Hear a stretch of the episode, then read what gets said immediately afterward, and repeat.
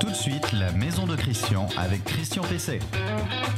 Eh bien, bonjour, bienvenue dans la maison de Christian, bienvenue dans votre maison, celle que vous aimez, que vous choyez, qui vous cause parfois quelques soucis, puis que vous aimez bien, bien entretenir.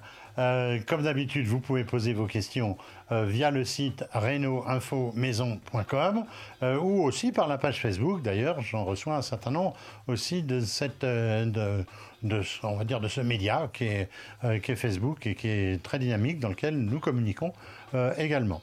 Et puis je reviendrai sur évidemment les plateformes de podcast, euh, LinkedIn, euh, euh, tout média qui vous permet donc d'accéder à la maison de Christian. Et sur renoinfomaison.com, vous avez tous les épisodes, c'est-à-dire les 20 épisodes antérieurs depuis le début de l'année. Et oui, on attaque aujourd'hui le 21e épisode. Alors de quoi va-t-on parler? Eh bien, on va, Je vais répondre à un certain nombre de questions. La question de, de Régis sur la capacité d'un plafond en plaque de plâtre à soutenir de la ouate de cellulose. C'est un bon Gaulois, il a peur que le ciel lui tombe sur la tête et en tout cas le plafond, ce qui ne serait peut-être pas une excellente chose. Je répondrai à la question de Bernard à propos d'une pompe de piscine bruyante. Ben oui, il a acheté une maison et puis il met en marche sa piscine et la pompe fait du bruit et surtout elle gêne ses voisins. Alors pour avoir de la paix avec ses voisins, il me demande de ce qu'il faut, ce qu'il faut faire. Euh, le conseil de la semaine, je vais vous parler de l'installation de machines à laver. J'ai reçu une, une demande sur, sur, le, sur le sujet récemment.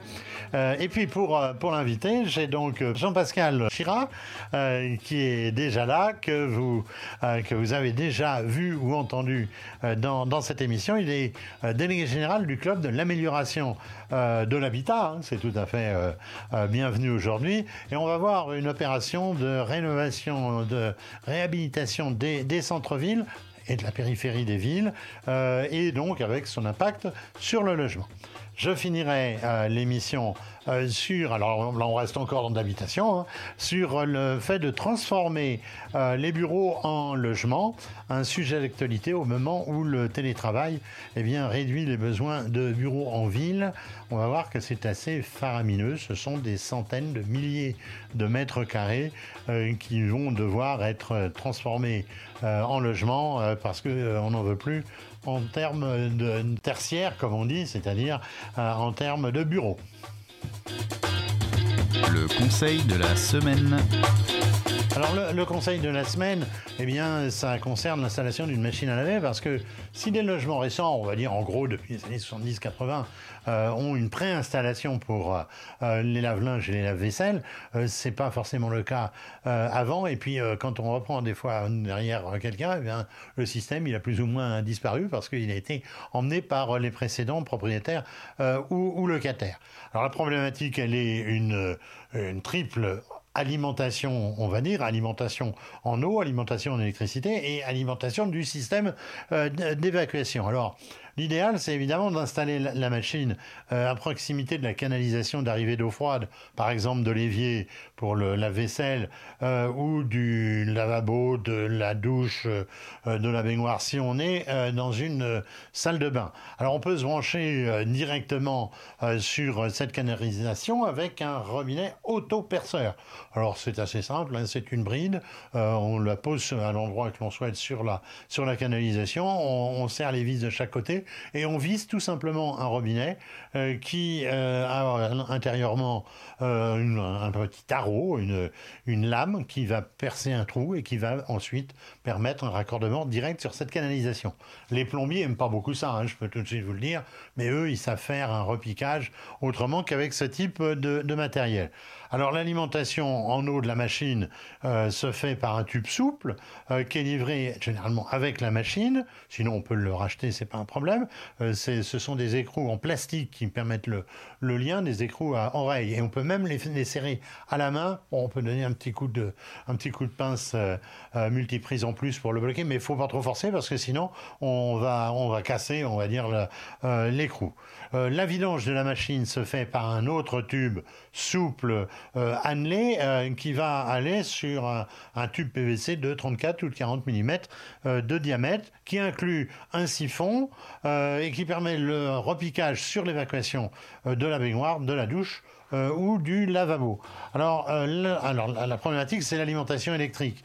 Euh, elle se fait, alors si on est dans, la cuisine, il n'y a pas véritablement de réglementation particulière, sauf la nécessité d'un raccordement à la terre, c'est indispensable. Alors c'est un petit peu plus compliqué quand on est dans une, dans une salle de bain. normalement, il faut une ligne spécifique avec un dispositif différentiel 30 mA qui possède un raccordement euh, à la Terre. La Terre, c'est essentiel pour ne pas s'électrocuter euh, si jamais il y a une perte euh, d'isolement ou d'isolation, comme on peut dire, à l'intérieur de, la machine. attention, raccordez-vous toujours à une prise qui a la broche de terre. Vous savez, c'est une broche saillante entre les deux, entre les deux alvéoles. Mais informez-vous bien, surtout dans les logements anciens, vérifiez qu'il y a bien un raccordement à la terre derrière. Parce qu'on a très bien pu changer les socles de prise euh, et puis eh bien, euh, ne, ne, pas faire de raccordement à la terre, ce qui fait que c'est assez catastrophique. Dans les salles de bain, je vous rappelle que vous pouvez maintenant poser le loger le lave-linge de façon contiguë à la baignoire, mais à condition qu'il y ait une cloison euh, étanche et pérenne, par exemple en carreau de plâtre, qui, assure la, séparation. Sinon, il faut que ce soit euh, à 60 cm, euh, au moins de, la baignoire ou du bac de douche. Il n'y a pas de spécification par rapport au lavabo. Je trouve ça un peu, un, peu, un peu curieux. Les 60 cm, c'est la règle aujourd'hui. Votre question à Christian Pesset. La question qui m'a été posée, c'est Régis qui me dit j'envisage de changer l'isolation des combles perdus de mon pavillon construit en 1981 je pense faire installer de la ouate de cellulose à la place de la laine de verre vieillissante. Mon plafond est en plaque de plâtre avec des fermettes américaines espacées de 60 cm. La structure sera-t-elle capable de supporter le poids de la ouate de cellulose? C'est une très bonne question. Euh, souvent, on oublie de se poser euh, justement cette question et ça peut entraîner euh, des accidents importants. Alors en fait, concernant la laine de verre, c'est pas la laine de verre qui vieillit. La laine de verre, ça vieillit pas spécialement. Elle a pu se tasser, mais surtout dans les années 80, on en mettait 10 ou 15 cm.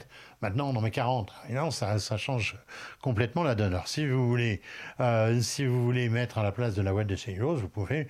C'est un bon matériau. Attention, il faut que la couverture soit en bon état pour éviter que ça se mouille.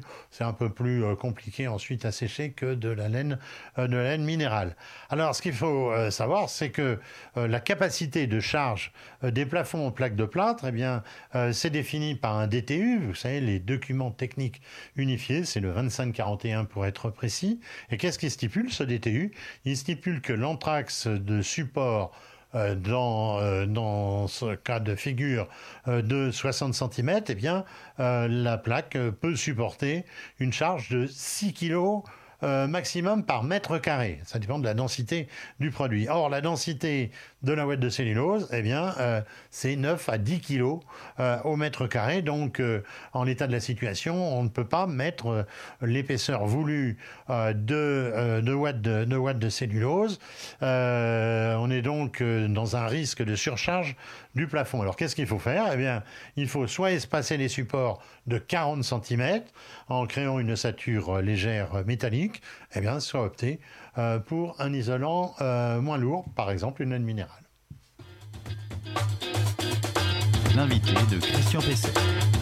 Alors, mon invité aujourd'hui, c'est Jean-Pascal Chirac. Bonjour Jean-Pascal. Bonjour, cher Christian.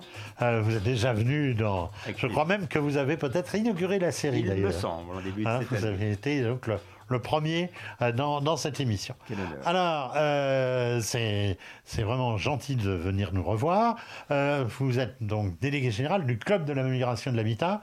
En quelques mots, c'est quoi? Alors, donc, c'est une association, une association qui a maintenant bientôt 30 ans, qui a été créée à l'initiative à l'époque aussi bien du ministère du Logement, de l'Agence nationale de l'habitat, de la Fédération du bâtiment, et puis aussi de grands industriels comme Saint-Gobain.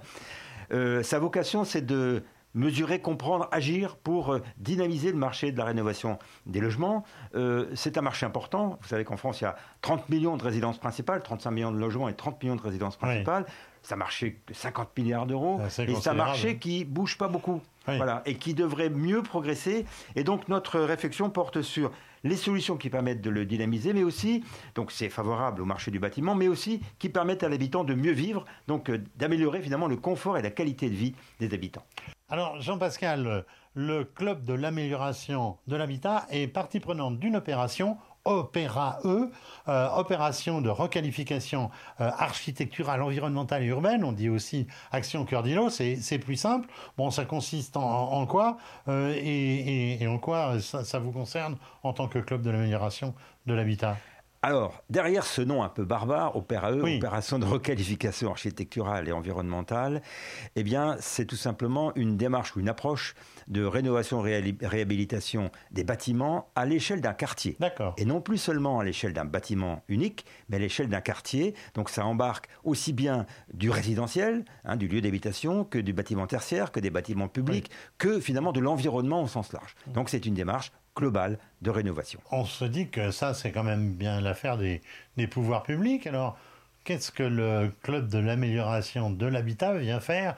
Je ne vais pas dire dans cette galère, comme disait Molière, mais en tout cas dans ce bateau. Alors, vous avez raison. Euh, Aujourd'hui, il y a des grands programmes d'État, euh, je vais en citer deux, mais qui sont contigus, qui sont Action Cœur de Ville ou Petite Ville de demain. Ce sont des programmes ministériels qui sont dotés de, beaucoup d'aides financières et qui permettent ou qui visent la revitalisation des territoires, qui visent effectivement la requalification des quartiers anciens, la, redynamisation des centres-villes ou des centres-bourgs. Et ce sont des, démarches nationales. Alors, euh, le club de l'amélioration de l'habitat s'inscrit dans, dans cette démarche-là, mais en apportant, comme je l'ai dit, une méthode, une méthodologie en plusieurs points parce qu'effectivement, il ne s'agit pas seulement de vouloir euh, rénover euh, un centre-ville, il y a effectivement une démarche, une méthode qu'il faut, qu'il faut suivre. Alors si vous êtes si vous voulez bien, je vais vous la décrire rapidement. Alors, rapidement, vous allez nous rappeler, nous dire les points, mais parce que sinon, je vous verrai bien là, pas loin d'une campagne électorale prochaine. Non, non, Alors, comme je sais que vous n'êtes pas candidat ni euh, au municipal, ni aux ex-cantonales, ni à la présidence de la République, Soyez gentil d'être synthétique. Je, je, vais être bref. Cela dit, effectivement, nous allons reconduire notre bureau dans notre Assemblée Générale prochaine et j'espère bien être reconduit dans mes fonctions. Ah bah, au moins, c'est ça. Donc, je, me disais bien que vous aviez une, effectivement, une vue électorale quelque part. Un petit peu. Alors, non, rapidement. Euh, une méthode, je l'ai dit, euh, c'est d'abord changer effectivement de maille euh, pour rénover. Ça veut dire prendre en compte des, un quartier, un îlot, le, quantifier, qualifier un petit peu les. De maille, qu'est-ce que vous voulez dire quand vous dites de maille la, maille d'une rénovation à l'échelon d'un bâtiment, bah, c'est simple. On va rénover une copropriété, une maison individuelle, et on va avoir en face de soi un maître d'ouvrage, un propriétaire. Quand on, veut rénover à l'échelon d'un quartier, on va avoir plusieurs maîtres d'ouvrage. Voilà, vous allez passer au cran supérieur, on va dire, ce que vous appelez la maille. C'est ce qu'on peut appeler la maille, effectivement, ou la, ou la taille. Parce qu'effectivement, on va avoir un raisonnement qui va nécessiter, qui va embarquer plusieurs sujets. Alors, euh, dans les différents sujets qu'on va embarquer, il y en a un qui est important, qui est le, sujet qui porte sur l'évolution euh, sociétale euh, ou environnementale. Donc aujourd'hui, on le sait, il s'agit au niveau des populations qui, peuplent finalement les centres-villes de, réfléchir aux problématiques que sont la précarité énergétique, il faut réfléchir aux problématiques que sont la biodiversité, la réduction de l'étalement urbain, la, la réduction de l'artificialisation des sols, enfin des questions, on le voit bien, qui sont générales et qui ne sont pas que au niveau d'un bâtiment. Ensuite, il faut pouvoir euh, euh, concevoir ce qu'on appelle un diagnostic architectural global. Pour être plus simple, il s'agit d'imaginer des outils numériques qui permettent de, créer une maquette au niveau d'un quartier, une maquette extrêmement précise qui va permettre euh, ensuite de pouvoir gérer, manager, euh, piloter des opérations de travaux avec l'ensemble des acteurs. Ça va être donc euh, une, façon de visualiser beaucoup plus euh, concrètement les projets, c'est ça? C'est à la fois visualiser, vous avez raison, et c'est à la fois autour d'outils numériques engager l'ensemble des acteurs professionnels que vont être les architectes, les entreprises, les bureaux d'études, autour d'un sujet qui est défini par cette maquette par cet outil.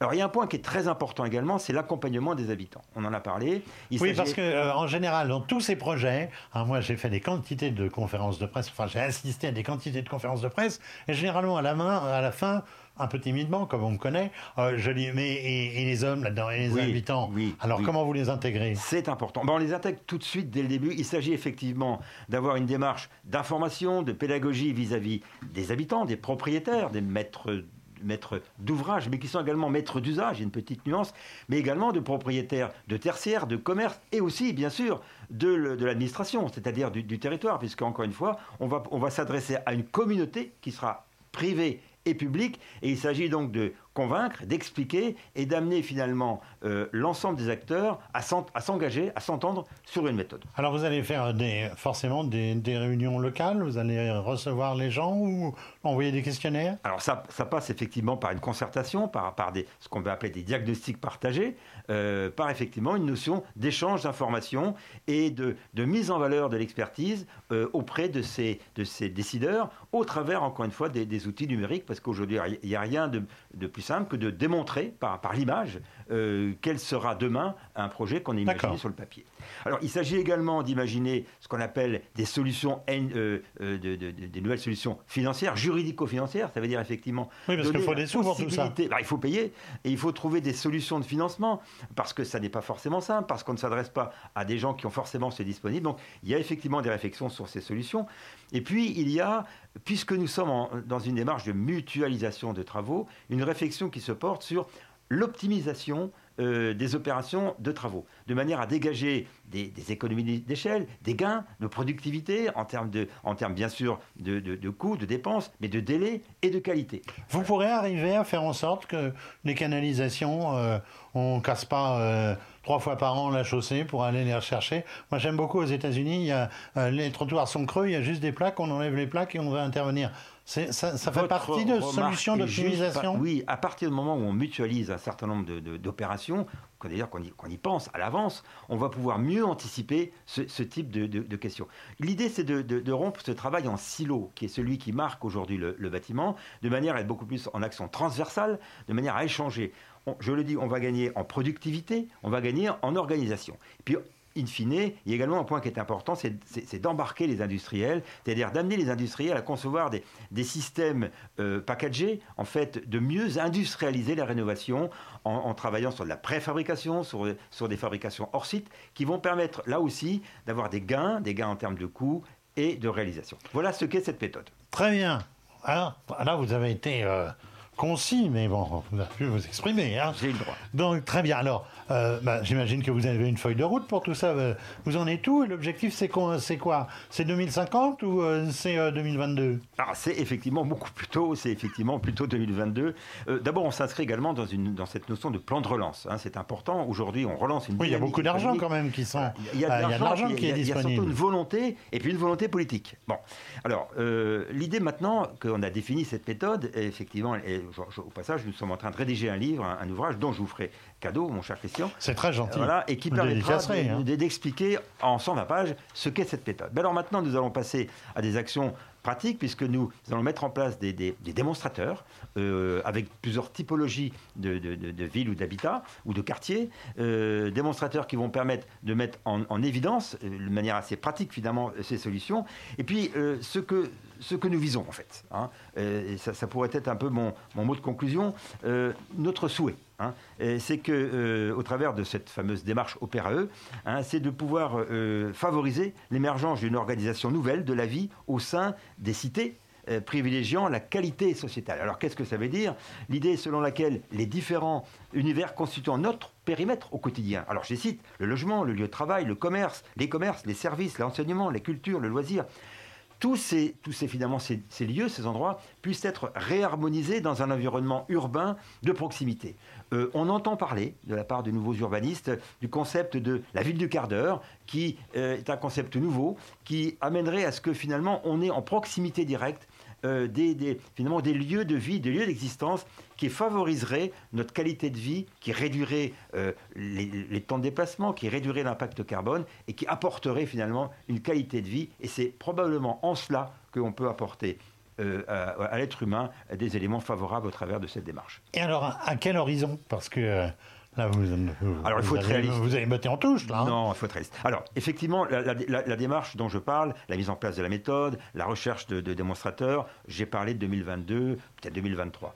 Mais soyons concrets, des opérations de cette envergure-là s'inscrivent dans le temps. Mais il faut bien les démarrer. Il faut les démarrer, il faut s'engager dans une dynamique. Et euh, évidemment que les politiques euh, auront à assurer le, relais. Mais disons que dans la décennie qui s'ouvre, Hein, euh, il faut que nous visions cette réforme en fait de l'organisation des villes, de l'organisation urbaine, qui apporte à la fois une réponse aux problématiques environnementales et aux problématiques de société, de vie en société et de qualité de vie des habitants.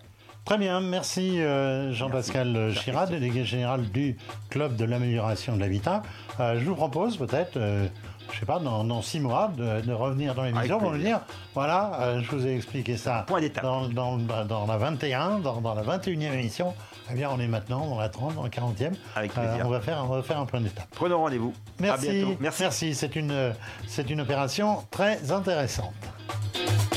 Votre question à Christian Pesset.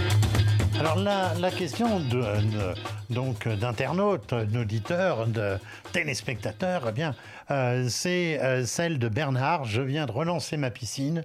Euh, nous avons acheté la maison il y a peu. Les voisins se plaignent de l'entendre. Que faire Car nous ne voulons pas les gêner. Nous souhaitons rester en bon terme avec eux. C'est une sage détermination. alors la première chose à faire, eh bien, c'est de vérifier si les roulements ne sont pas à changer. Alors souvent, ils s'oxydent du fait d'une fuite d'eau au niveau de ce qu'on appelle la garniture mécanique, euh, donc entre la partie hydraulique et la partie euh, moteur. Et donc évidemment, l'hiver, bah, ça ne tourne pas. Quand ça tourne, bah, ça, s'évacue un peu. Mais là, évident, ça a pu stagner, donc ça peut être cette origine. Alors, c'est pas très compliqué à faire soi-même. Vous trouverez des, quantités de tutos euh, sur le net. Je me suis rendu compte que ça devait être un problème récurrent parce que il y a quantité de tutos sur le sujet. Eh bien, sinon, il faut porter votre pompe chez un qui fait euh, la SAV, comme on dit, le service après-vente, et donc l'entretien des, matériels. Alors, euh, vous pouvez euh, aussi, dans, un, dans un local, si la pompe est dans un local, ce qui est souvent le cas, mais une fois un local un peu plus, un peu plus important, eh bien, vous pouvez placer tout simplement une, une couche anti-vibration en dessous de la pompe. C'est la même qu'on met sous un lave-vaisselle ou un lave-linge. Je parlais tout à l'heure de ces appareils pour empêcher que ça vibre. On a donc une, une couche qu'on va qualifier de résiliente. Et puis, enfin, il existe des caissons euh, d'insonorisation, euh, mais ces caissons euh, d'insonorisation, parfois, ils ne sont pas très ventilés et ils peuvent entraîner une surchauffe de la pompe, donc il faut faire attention que ce soit bien ventilé. L'info du jour. Alors l'info du jour, c'est euh, la problématique de, la conversion des bureaux euh, en logement. Alors la, la crise sanitaire, euh, même si on en sort un peu, a eu pour conséquence ce que je qualifierais d'une des conséquences socio-économiques, à savoir le travail à domicile, facilité par le télétravail et encouragé par les pouvoirs publics. Alors la conséquence directe, eh bien, ça va être une baisse des besoins immobiliers de, de bureaux dans, dans les grandes villes. Euh, pour faire du storytelling, euh, mon fils euh, est responsable justement des locaux dans un très grand magasin parisien du côté du boulevard Haussmann. Alors comme il y en a deux et que, en ce moment c'est plus le printemps, vous pouvez donc savoir ce que c'est. Eh bien, ils ont, ils un problème, une problématique de changement de siège. Et évidemment, il y a des, il y a des milliers de mètres carrés de prévus. Et la problématique, c'est qu'est-ce qu'on va en faire? Est-ce que les gens vont revenir Certainement pas maintenant avec les nouvelles méthodes. Donc c'est une problématique qui touche tout le monde, qui touche toutes les, euh, toutes les grandes entreprises et donc fatalement euh, tous les centres-villes. Alors le ministère du Logement, euh, constatant qu'il manquait parallèlement en plus des logements à Paris, eh bien la, ministre Emmanuel Vargon a échangé récemment à ce propos avec les professionnels de, de l'immobilier, Action Logement, la Fédération des promoteurs immobiliers, l'Union sociale de l'habitat, etc. Alors il y a une charte, ça existait, qui visait à transformer 500 000 m2 déjà de bureaux en qui avait été signé en 2018. Euh, les résultats n'ont pas été fameux euh, parce que c'est pas aussi facile de transformer, euh, de transformer un bureau en logement. Et on se penche aussi justement maintenant sur la réversibilité des locaux. C'est-à-dire on, va faire des, immeubles dans lesquels des logements pourront être transformés en bureaux et l'inversement lorsque des situations économiques comme celle d'en ce moment se profilent. Alors compte tenu de, la situation, on peut penser que les choses vont changer alors, euh, plutôt que d'avoir des centaines de milliers de mètres carrés euh, de bureaux vides, par exemple, à, Paris, euh, eh les professionnels de l'immobilier vont véritablement se mettre à ce type de transformation. 650 millions d'euros vont être débloqués sur le plan de réhabilitation et dans le cadre du, plan de, relance. Rien moins qu'à Paris, tenez-vous bien, on parle de 3 à 4 millions de mètres carrés qui pourraient ainsi bientôt être vacants et devoir être remplacés euh, en appartements. On voit que ça va faire du travail pour les entreprises euh, du bâtiment puisque ça va faire des logements euh, supplémentaires. La question qui peut se poser aussi, c'est est-ce que ça va pas avoir un impact sur le prix du mètre carré à Paris qui est ce qu'il est parce qu'il n'y a pas de logement, parce a, le marché est extrêmement, est extrêmement tendu. Voilà, nous sommes à, l'issue de cette émission un peu plus longue que, d'habitude parce que euh, on a traité d'un sujet important et qui était, tous les autres sont importants aussi, mais qui méritait quelques, quelques développements euh, supplémentaires. Donc euh, merci d'avoir assisté à cette, à cette émission. Alors une petite information aussi pour finir, je viens de sortir aux éditions Massin un ouvrage qui s'intitule La Maison Facile et qui passe en revue justement toutes les parties euh, de la maison et comment on peut se faciliter la vie euh, dans la maison, comment on peut l'améliorer euh, pour mieux y vivre. C'est très complémentaire de cette émission. Il vous suffit de faire Christian Pesset, La Maison Facile, Massin, ma 2 s et vous le verrez apparaître ce livre sur les différentes plateformes donc, de, de, vente de livres à distance. merci donc d'avoir participé à cette émission en la, regardant ou en l'écoutant. Nous sommes en podcast sur les principales euh, plateformes de podcast, euh, Deezer, Spotify, euh, Apple, Google, sur LinkedIn également pour, pour les professionnels. et puis nous sommes aussi sur reno-info-maison.com, le site internet sur lequel vous pouvez aussi poser vos questions et sur la page Facebook, euh, Maison.com. Enfin, il n'y a pas besoin de .com pour, pour aller sur les pages Facebook. Je vous remercie d'avoir assisté à cette émission. À la semaine prochaine.